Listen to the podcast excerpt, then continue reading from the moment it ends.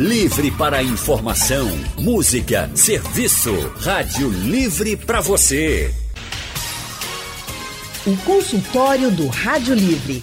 Faça a sua consulta pelo telefone 3421 3148. Na internet www.radiojornal.com.br. Consultório do Rádio Livre hoje vai tratar sobre um problema comum, mas que incomoda e preocupa muito as pessoas: a queda de cabelo. Cair o cabelo é normal, mas até certo ponto. Quando a queda de cabelo fica acentuada, é preciso saber como tratar o problema. A queda de cabelo pode estar associada a vários fatores, inclusive a Covid-19. E quem vai falar com a gente mais sobre o assunto é a médica dermatologista Márcia Horowitz. Doutora Márcia é mestre em Ciências da Saúde e membro da Sociedade Brasileira de Dermatologia. Doutora Márcia, muito boa tarde, seja bem-vinda ao consultório do Rádio Livre. Olá, boa tarde, boa tarde, ouvinte. Obrigada pelo convite, é um prazer estar aqui. Prazer todo um nosso. Importante e atual. É verdade, viu, doutora Márcia? Prazer todo nosso tê-la com a gente. E quem também está com a gente no nosso consultório de hoje é o médico endocrinologista, doutor Leonardo Bandeira. Doutor Leonardo é pós-doutor pela Universidade de Columbia, em Nova York, e hoje está com a gente no consultório. Doutor Leonardo, muito boa tarde. Seja bem-vindo ao consultório do Rádio Livre. Boa tarde, Anne. Boa tarde, Márcia. É um prazer estar com vocês. Obrigado prazer todo nosso. Prazer todo nosso, doutor Leonardo. E deixa eu conversar, começar pela doutora Márcia. Doutora Márcia, o que é, primeiro, uma queda de cabelo considerada dentro da normalidade? Excelente pergunta, Anne. É, a queda do cabelo considerada normal, né? Vai mais ou menos aí de 100 a 150 fios, vai depender muito da pessoa. Isso a gente conta por dia. Então, o paciente geralmente ele vai notar aquele fios assim caindo na cama, onde, é, onde antes não tinha, né? Ficando no travesseiro pela casa, isso é um indicativo que realmente está caindo mais.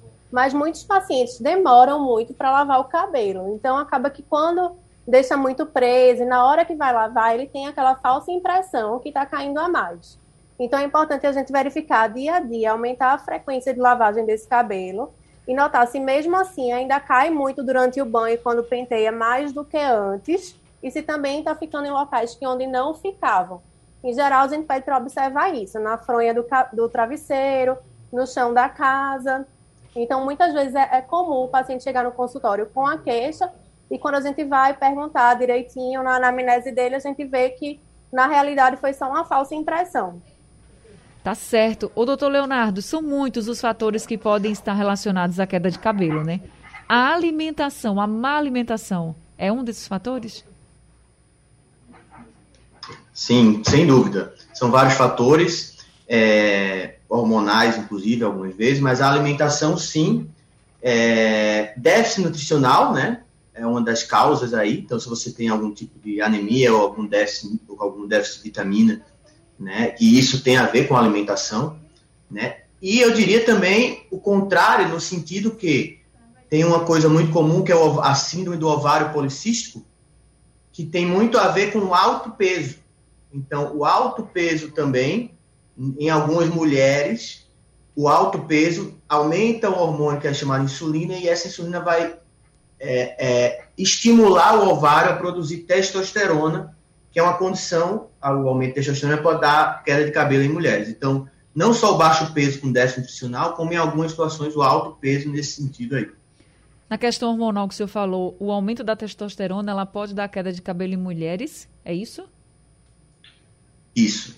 É, exatamente. É uma situação até bem comum em mulheres, né? Que é, que eu falei, o ovário síndrome dos ovários policísticos, que nada mais é que uma, uma, mulheres que têm uma produção maior de testosterona, que é o hormônio masculino, do que deveria. Ou tem um receptor da testosterona que é muito, que é mais sensível.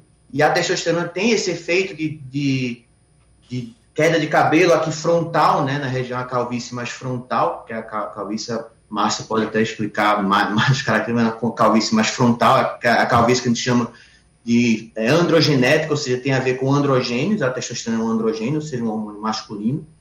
E então o peso anda junto com, a, com o ovário policístico. Então, você come mais, come errado, sobe o peso, aumenta a insulina, a insulina aumenta a produção de testosterona, que vai piorar essa queda de cabelo nessa situação. E no caso dos homens, com relação ao hormônio?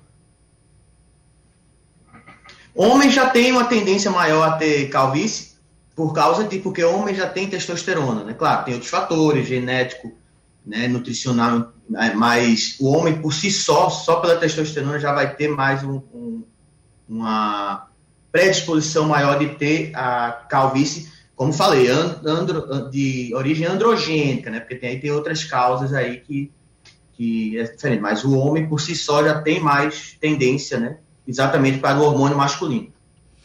O doutora Márcia, é, a questão emocional também é muito forte nessa. Quando a gente fala de queda de cabelo, né? Estresse, ansiedade, tudo pode contribuir também, né? Isso, Anne. Eu queria aproveitar que o doutor Leonardo falou aí da síndrome do ovário policístico, questão hormonal. Pra gente, a gente interpreta assim mais ou menos de duas formas. Uma é a queda de cabelo que realmente está caindo fio a mais, que a gente está vendo cair mais quantidade de fio. Isso é uma coisa. Outra coisa seria o afinamento dos fios, que é essa alopecia androgenética, que ela pode ser tanto feminina quanto masculina. Muitas vezes o paciente ele não sabe distinguir isso. Ele chega no consultório dizendo que o cabelo dele está caindo. E aí, quando a gente vai interrogar, tem ou aquele paciente que realmente está vendo os fios, como eu falei, ou aquela paciente que está vendo mais o couro cabeludo que antes não via, então ele fica mais visível, né? E ao longo dos anos nota-se uma diminuição do volume. Então a mulher quando faz um rabo de cavalo, ele vai afinando, né? Porque a gente perde principalmente, vai afinando esses fios dessa região aí frontal, como ele bem falou, né? E a questão emocional, ela vai interferir muito nessa parte de, de cair realmente os fios, né? Então qualquer fator que seja assim de estresse para o nosso organismo ou de mudança, né, ou algum desbalanço hormonal, ele pode levar depois de um tempo a essa queda, que a gente chama na realidade de eflúvio telógeno, o nome dela.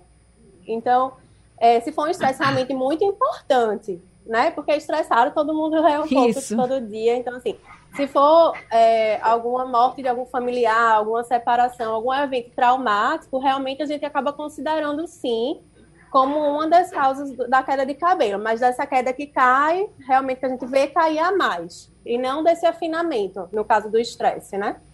Doutora Márcia, e com relação à Covid-19, que também tem muita gente falando da queda do cabelo acentuada depois da Covid.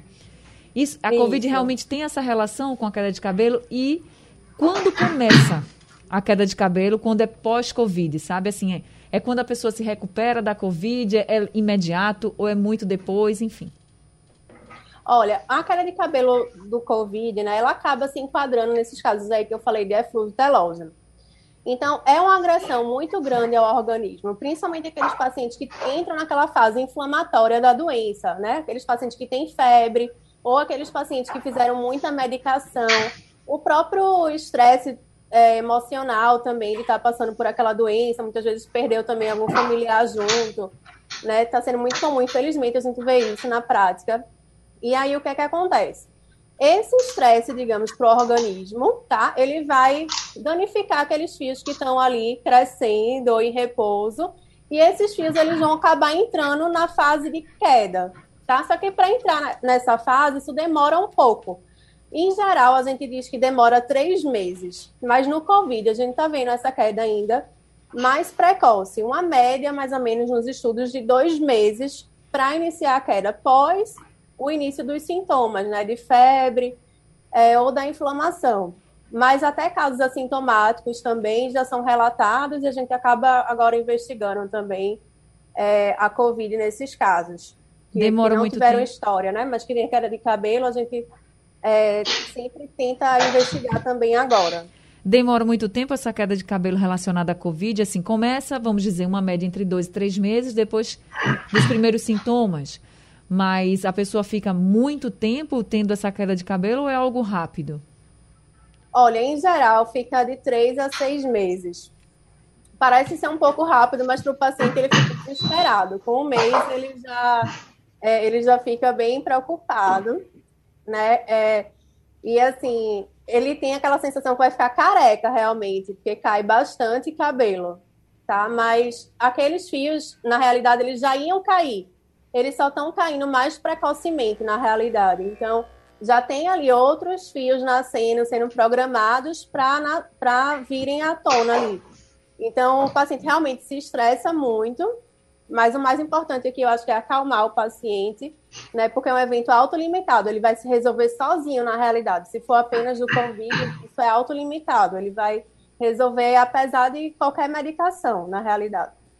Consultório do Rádio Livre hoje falando sobre queda de cabelo, os fatores que estão associados, inclusive, à Covid-19. Estamos conversando com a médica dermatologista, doutora Márcia Orovitz, e também com o médico endocrinologista, doutor Leonardo Bandeira.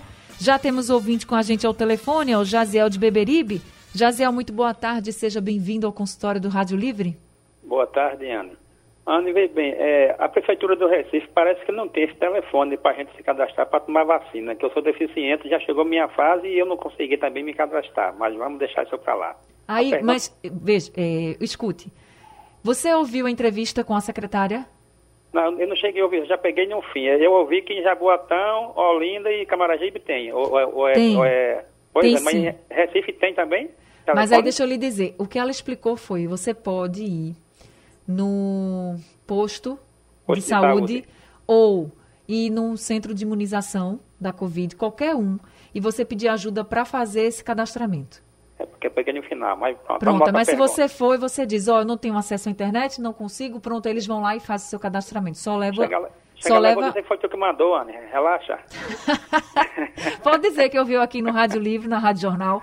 Eles vão saber que é verdade, tá vendo aí? Mas conte para mim, conte que, o que é que você tem de pergunta hoje aqui no consultório. Olha, eu, eu descobri que chifre também da queda de cabelo, viu? Porque quem, o chifrado vai se estressar vai cair o cabelo. Rapaz. Mas, mas pergunta é a seguinte: é, problema odontológico ou, ou seborreia da queda de cabelo?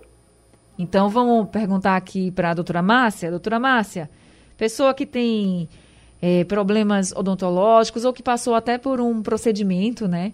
Seborreia também, caspa também, tudo isso dá, pode provocar queda de cabelo?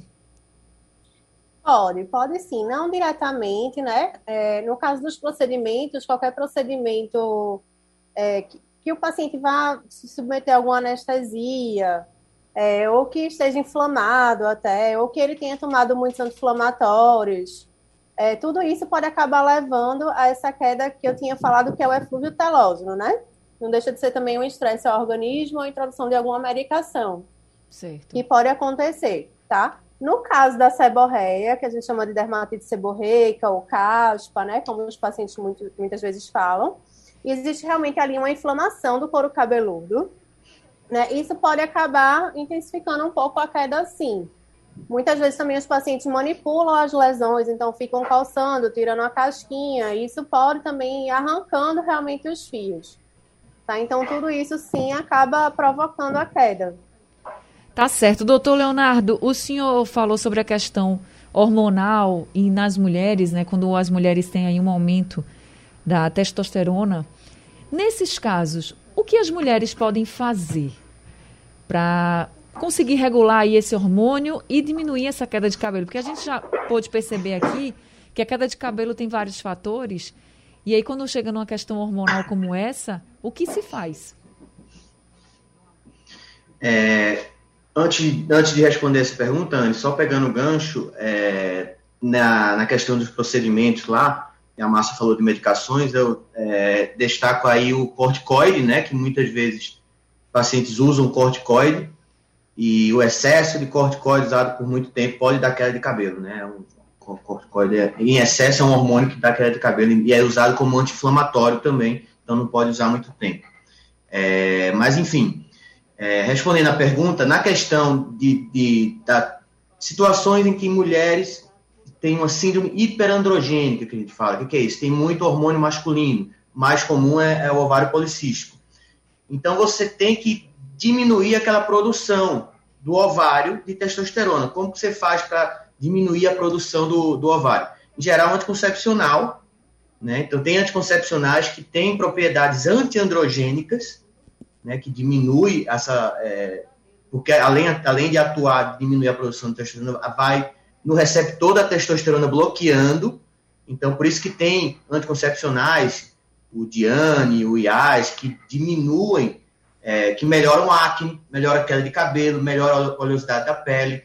Então, isso é, um, é, é seria o tratamento aí para esses casos. Claro, tem outros remédios que, que, que, que atuam. Fenasterida é um, que vai direto diminuir a, é, a queda de cabelo. Tem outros bloqueadores do hormônio masculino, é, espironolactona, cicloterona, tem outros, outras medicações. E eu diria que o mais importante, que é o que a gente bate muito na tecla no consultório, é perder peso. Porque, como eu falei, a insulina, o aumento de peso leva ao aumento da insulina e a insulina estimula esse ovário. Então, anda muito junto. Quando você perde peso, você vê essas mulheres melhorando a queda de cabelo, melhorando a acne, melhorando a menstruação, que fica irregular por causa do, do, do excesso de, de hormônio masculino. Então, a perda de peso é fundamental, mas tem o, o tratamento medicamentoso também. Tem alimentos que podem ajudar também, ou, ou, podem, inclusive, diminuir um pouco essa queda tão acentuada? Eu diria que uma dieta equilibrada, não tem um alimento específico. É, uma dieta equilibrada que, que, que, fa, que mantenha o peso, diminua a gordura corporal, né? No sentido, né, é, para baixar esse peso, baixar essa insulina, baixar essa estimulação ovariana. Eu diria que é isso, manter uma dieta equilibrada para manter esse peso. O importante é a perda de peso. Consultório do Rádio Livre hoje falando sobre queda de cabelo. A gente está conversando com a médica dermatologista, doutora Márcia Horowitz, e também com o médico endocrinologista, doutor Leonardo Bandeira. E a Maria Lúcia mandou um áudio para a gente pelo nosso WhatsApp. Vamos ouvir. Oi, boa tarde. Eu sou Maria Lúcia. Eu, tive, eu fui diagnosticada com câncer de mama há quatro anos.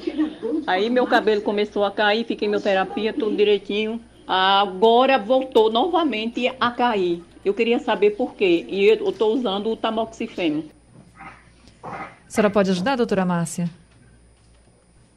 Sim, é, na realidade a gente tem que conversar bem com a paciente, né? Saber exatamente quando foi que começou essa queda, é, tentar perguntar três meses antes se teve alguma alteração, né? Se fez algum outro procedimento, se essa medicação, né, foi iniciada, é uma medicação também que o doutor, é, o endocrinologista, ele pode falar também, né, que acaba mexendo aí com a parte hormonal. É, a gente vê também, é, perguntar também sobre Covid, sobre outras viroses, a chikungunya que está aí também, que até eu ia comentar sobre isso, né? É, que também pode provocar queda de cabelo. Então, se houve alguma perda de peso, se houve alguma modificação, a gente tem que fazer, na realidade, uma consulta, né? Conversar bastante com o paciente para poder identificar. E muitas vezes solicitar também alguns exames para a gente ver se tem alguma anemia associada, é, algum problema de tireoide, né? Ver como é que está o estoque lá do ferro dela. Então, tem várias coisas que podem acontecer aí, né? E aí a gente realmente tem que investigar, examinar também esse couro cabeludo, ver se é realmente a queda ou se é o afinamento, como eu tinha dito, que essas medicações elas podem né, acabar levando a esse afinamento. Então, é, tem tudo isso para a gente avaliar. O doutor Leonardo, no caso, ela falou, a Maria Lúcia falou da questão do câncer de mama, né? Como se ela tivesse já curada, ela passou por quimioterapia, já foi curada e agora voltou a cair o cabelo. Essa questão desses procedimentos, até mesmo cirúrgicos às vezes, porque às vezes as mulheres passam por cirurgias, até mesmo do parto, e no pós-parto tem essa queda acentuada. Então, cirurgia, procedimentos como a quimioterapia, entre outros, que utilizam muitas medicações também podem levar à queda de cabelo. E o que fazer nesses casos? É, né, qualquer estresse, né, que a gente fala, seja ele emocional, seja ele físico. Então, a infecção é um estresse, uma cirurgia é um estresse.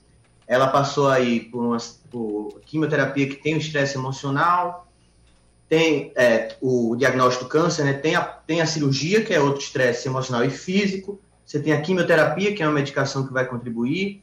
Então, tudo isso contribui. Lembrando que no estresse, é, são vários fatores, mas tem, de novo, eu falo da questão do cortisol, né? Que é o cortisol, aumenta o cortisol, isso favorece queda de cabelo. Então, é uma coisa multifatorial aí. É, ela falou da medicação do tamoxifeno. O tamoxifeno, ele, na verdade, ele vai inibir o, o receptor do hormônio feminino, né? Que é o estradiol, porque normalmente, o estra, em alguns casos, o estradiol estimula essa mama. Então, uma pessoa que tem câncer de mama e operou, você dá uma medicação para inibir, no caso agora, o hormônio feminino. Então, a, a, o tamoxifeno em si não vai ter tanta influência na questão do cabelo, não, não da alopecia. Então, acho que tem que ver todos esses outros fatores. E o tratamento tem seria tirar o fator, né? Acho que é mais enfim, é difícil às vezes tirar o fator, né? Já que tem um fator emocional aí, tem câncer. Enfim, aí vai ter que fazer o tratamento é, com as medicações para vou passar a bola para a doutora Márcia, dermatologista, para ver como é que trata a alopecia por si só. Mas a, a questão hormonal aí não está sendo afetada, não está influenciando tanto aí nesse caso. Aí, doutora Márcia, falando em tratamento, que eu sei que vai variar muito de um paciente para o outro, chegou uma pergunta aqui para a gente da série, ela diz exatamente que teve Covid, percebeu que o cabelo começou a cair muito, se nesse caso tem tratamento também, ou se espera normalizar. Na realidade, a gente tem que mais acalmar o paciente, né? Ele tem que saber que isso vai ser provisório, certo? Mas o que, que acontece? É muito importante ele ser avaliado, tá? Para a gente ver se tem algo a mais que a gente pode corrigir.